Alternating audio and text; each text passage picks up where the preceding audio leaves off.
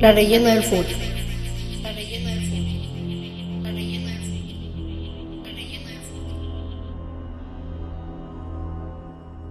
Puntualmente, como lo hacía desde que comenzó la obra en 1889, Mr. Foster, el agente pagador de la compañía inglesa Transcendine Construction Company, llegaba al obrador a principio de mes para iniciar el pago de jornales.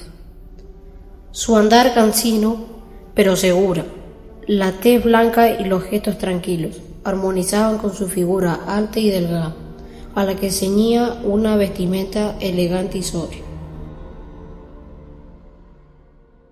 Contrastaba ampliamente con la imagen cansada y desgarbada de los obreros ferroviarios, en su mayoría chilenos, que tendían las vías del tren transandino argentino TTA y esperaban con impaciencia el cobro. Miraba a la gente con gesto de autosuficiencia mientras sacaba un paño amarillento del portafolio y repasaba pacientemente el escritorio de madera sobre el que se había acumulado el hollín del fogón que calefaccionó el galpón durante toda la noche. Y luego de acomodar prolijamente su sombrero de copa sobre los guantes de cuero, daba inicio a la tan ansiada ceremonia del pago. Por diversión o porque no podían pronunciar bien su apellido, a Mr. Foster lo apodaron Futre. Futre sonaba parecido y a la vez estaba bien puesto, ya que en Chile se empleaba para referirse a las personas elegantes y distinguidas. En uno de los tantos viajes a la localidad de Las Cuevas, lo sorprendió un temporal de nieve que lo obligó a refugiarse en unos cobertizos frente a la curva de los ingleses o soberanía nacional como pasó a llamarse después de 1982. En ese lugar perdido de las cuevas fue asaltado y decapitado. Por eso, en las noches frías, cuando la tormenta arrecia en los muchos rincones de la montaña, aparece sorprendiendo a los viajeros con su presencia fantasmal. Vestido con la pulcritud que lo caracterizaba y la cabeza pendiendo de la mano derecha. Pregunta por el dinero de la partida.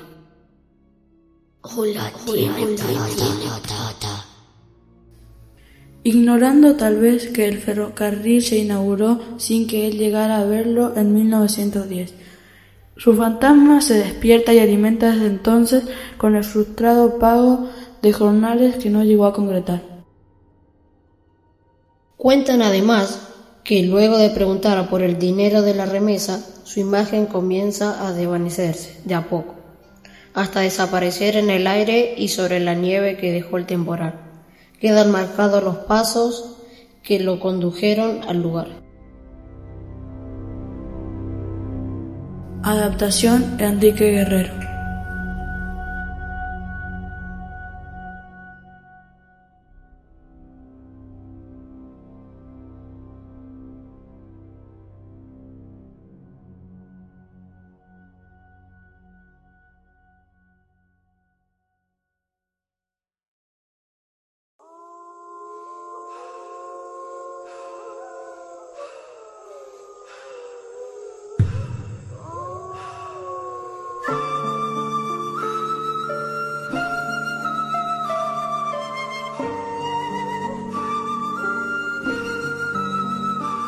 Leyenda del Cerro Punta Negra. Las márgenes de un arroyo en las fértiles tierras que trepidan o tiemblan, toponimia de Tunuyán. Fue el sitio elegido de un pequeño y sedentario grupo de huarpes para establecer su tribu. Los jóvenes altos, delgados, de contextura atlética, piel oscura, cabello negro y largo, adornado con plumas de ñandú Solo se pintaban el rostro con tintas vegetales en ocasiones ceremoniales. Su parte de las mujeres herederas de la fisonomía huarpe eran esbeltas, bien proporcionadas, curtidas para el trabajo y las manualidades, condición que despertaba la admiración y el respeto de los hombres de la tribu.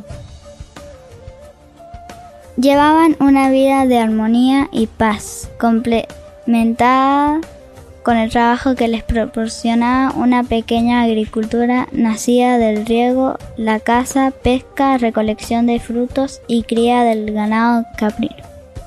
Todo ese universo que habían construido se vio amenazado un día, con la noticia de que un malón de belicosos picunches cometían saqueos por las proximidades.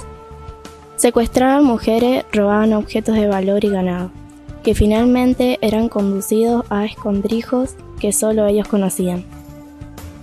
Alertado por esto, el cacique le encomendó al Cahuén, su hijo mayor, que junto a los jóvenes de la aldea construyeran una defensa para el pueblo.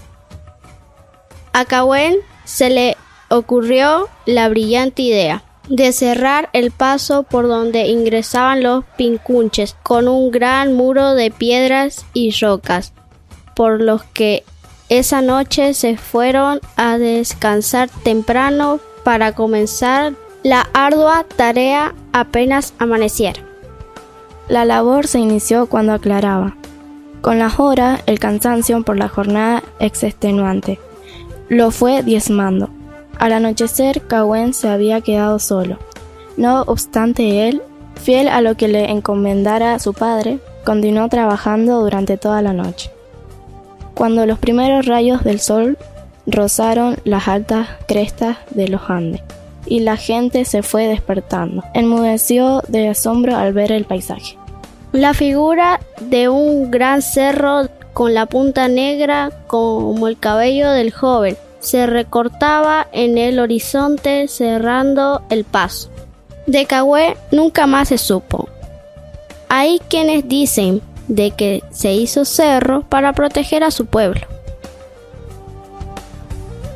Al cerro lo bautizaron Punta Negra. Se encuentra enclavado en el área natural protegida, Manzano Portillo de Punquenes, Tunuyán y limita con los arroyos grandes al norte los arenales al este y las yaretas al oeste.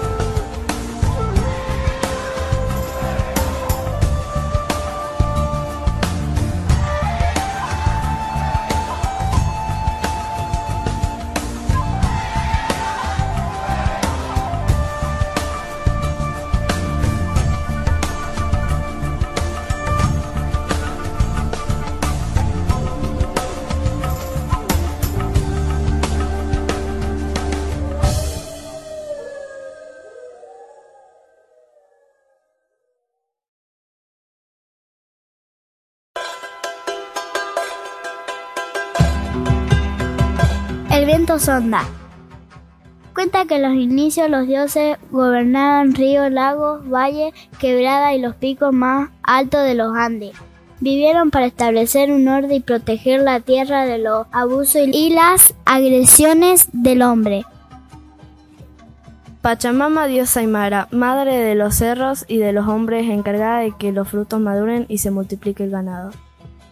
Yastay, guardián y protector ancestral, Calchaquí, dios tutelar de las aves y animales andinas.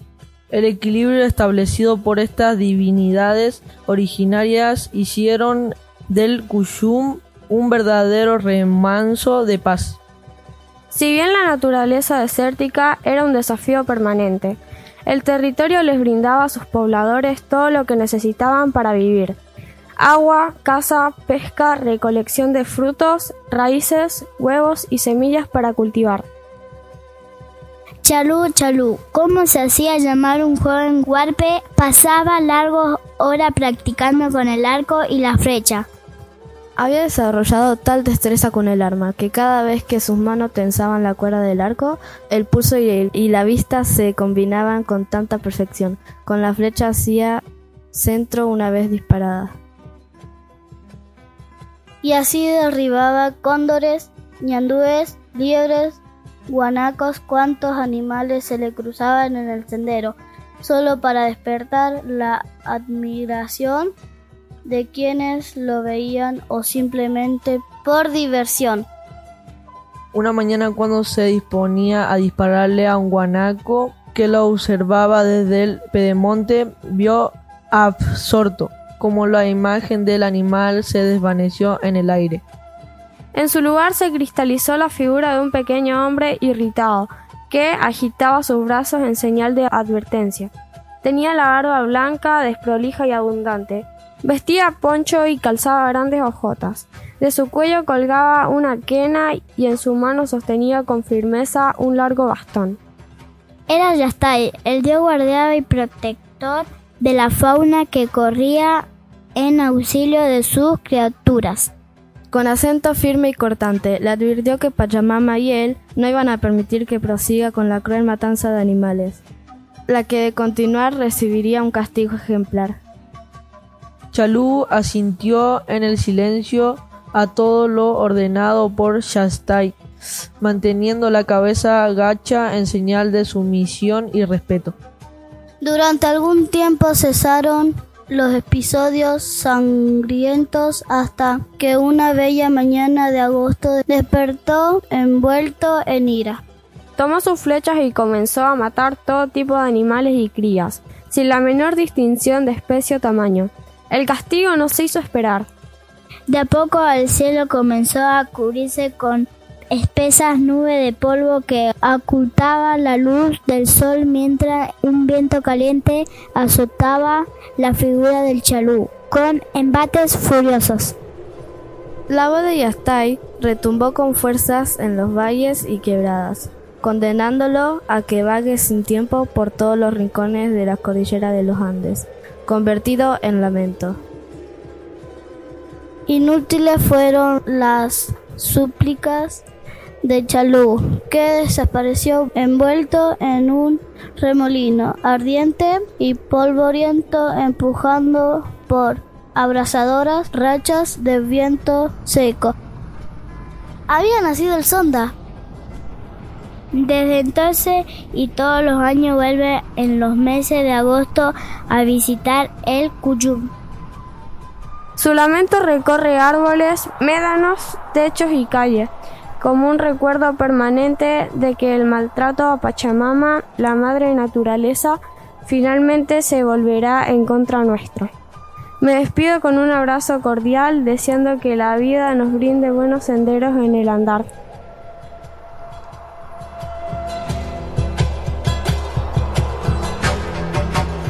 Dijo el profe Mauro.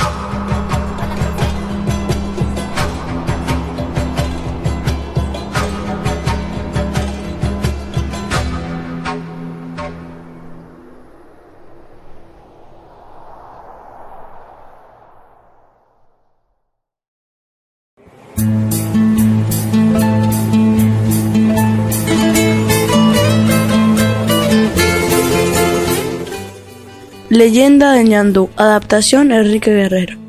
Los huarpes se dispersaron por vastas franjas del árido Cuyum y a diferencia de la antigua cultura agrelo, eligieron hacer sus asentamientos sobre el margen norte del río de Cuyo, río Mendoza y laguna del norte mendocino. Los caciques gobernaban estas tierras ejerciendo una pacífica convivencia. Por lo lejos de dedicarse a la guerra, centraban sus actividades en una pequeña agricultura, recolección de frutos, caza y pesca. Desde unos arenales y agarrobales muy lejos, nombre que le daban a la zona de las lagunas del Guanacache, llegaron las noticias de que las tribus belicosas venidas del norte se estaban sumando a otras del oeste con la intención de invadirlo. Cuando el cacique quiso reaccionar, habían pasado unos días y ya era demasiado tarde, habían sido totalmente sitiados.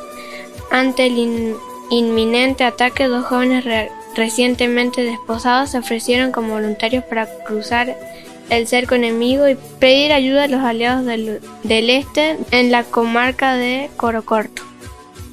Esperaron pacientemente el ocaso para dar inicio a la peligrosa tarea.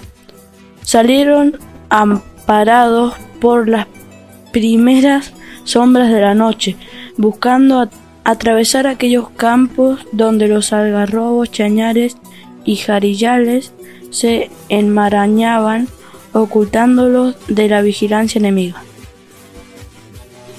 Tras un día y medio de marcha, fueron sorprendidos por un pequeño grupo de guerreros enemigos, los que al advertir su presencia iniciaron inmediatamente la persecución. La pareja comenzó a correr siempre junta, esquivando boleadoras, flechas, lanzas y lazos, sin que nada pudiera detenerlo. Las horas, la fatiga y el esfuerzo extremo no hacía mella en su determinación, muy por el contrario, con cada minuto que pasaba, una fuerza inspiradora los empujaba en la carrera desenfrenada que se estaba llevando a cabo. De a poco y sin que lo advirtieran, sus piernas y sus brazos se fueron transformando y sus cuerpos comenzaron a cubrirse lentamente de pluma, hasta que finalmente perdieron la forma humana, para convertirse en dos hermosas aves que corrían velozmente. Y así fue como escaparon y llegaron hasta la tribu aliada, la que tras recibir el pedido de auxilio se organizaron rápidamente y partió rodeando a los invasores y obligándolos a que se retiren de sus tierras. Cuentan, además, que fue a partir de ese día en que el Hulu, Ñandú, comenzó su vida en las tierras de Arenales.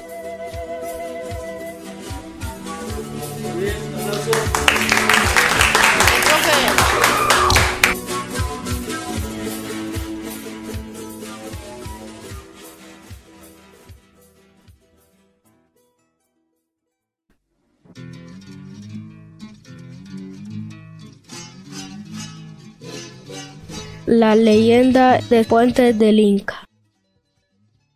Una de las preguntas de los investigadores ha sido siempre que buscaban los quechuas por estos lugares. Dominio territorial no sería porque esta tierra era un páramo.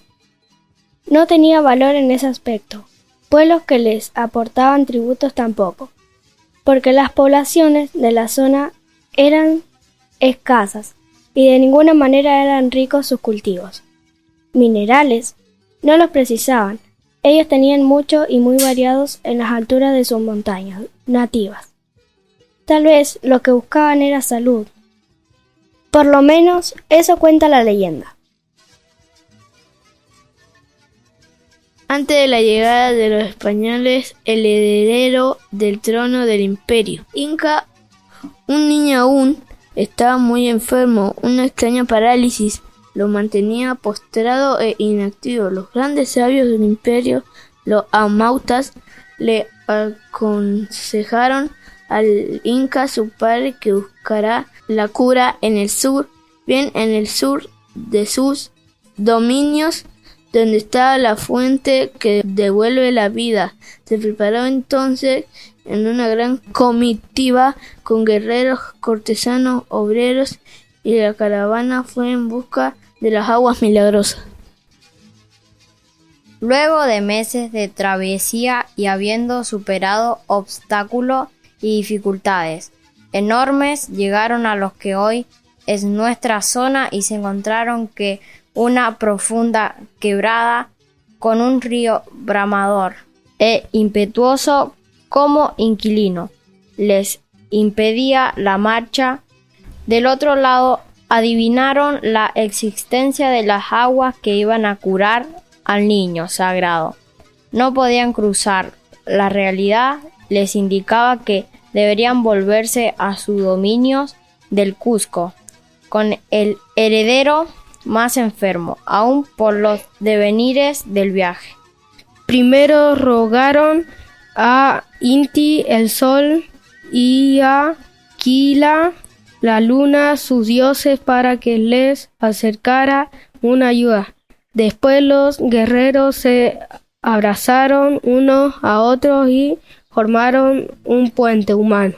El Inca caminó por encima de su espalda con el niño en sus brazos y encontró la fuente que se daría la ansiada cura cuando volvió su mirada para agradecerle a sus guerreros, vio que todos se habían petrificado. Allí, según la leyenda, nació el famoso puente del Inca.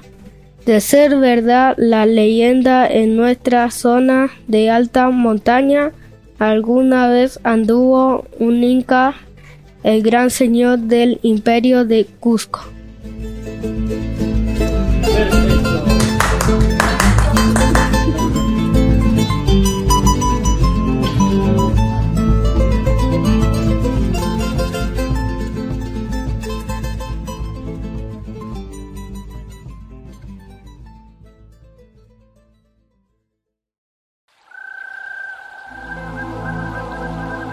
La leyenda del río Atul.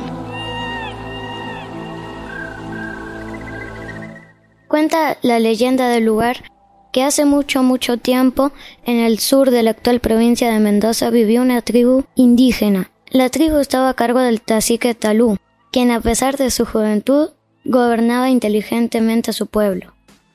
Transcurría pacíficamente la vida en la aldea, pero un gran problema se acercaba la sequía. La sequía azotaba una gran región. Por eso, frente a las órdenes de Talú, un grupo de indígenas valientes salió a buscar agua para su pueblo, encontrando solo tierra reseca y muerte. Fue uno de esos recorridos que Talú conoció a Clara. Ella vivía sola en un valle. Al saber Talú de su soledad, la invitó a formar parte de la tribu. Surgió instantáneamente entre ambos un gran amor y decidieron formar una familia. Al tiempo nació de esta unión una bella criatura al que le pusieron de nombre Atuel. Este acontecimiento de alegría no pudo ser festejado en la tribu, porque la muerte seguía azotando a todo el pueblo debido a la gran sequía, la falta de comida continuaba destruyendo la vida de muchos integrantes de la comunidad. El dolor y la tristeza entre todos los integrantes de la tribu era impresionante. Ya no sabían qué hacer. Un día la tribu de Talú fue cruelmente atacada por un grupo de hombres blancos que querían dominar parte de su territorio, aprovechando que estaban vulnerables. Lo hicieron matando a todos los indígenas que se cruzaron en su camino, indios que estaban debilitados por la falta de comida y agua. Talú fue asesinado en esa batalla. Su mujer y su hijo sobrevivieron. Clara cargó en brazos a su hijo recién nacido, Atuel, y sin dudarlo huyó de este grupo de hombres blancos que pretendía exterminar a su pueblo. Se dirigió a altas montañas, Subió a una de esas cumbres y allí pidió a los dioses que protegieran a los pocos sobrevivientes de su tribu, rogando que les entregara agua para poder sobrevivir y así salvarse. Pero nada pasó. Al ver esto, Clara sintió que los dioses estaban esperando un gran sacrificio, una gran entrega. Por esa razón decidió ofrendar a los dioses su vida y la de su hijo Atuel. Ella amaba a su pueblo, quería que los sobrevivientes, niños y mujeres, pudieran salvarse, dio su vida por ellos. Y cuando ambos estaban agonizando dejaron caer una lágrima de sus ojos que a través de la tierra reseca llegaron hasta la aldea y se convirtieron en un caudaloso río, cristalino y puro había ocurrido un milagro. Así lo entendieron los integrantes de la tribu y agradecieron a Clara su sacrificio. Comprendieron que este río mantenía el espíritu de Actuel y por eso lo bautizaron con su nombre, a manera de homenaje y recuerdo.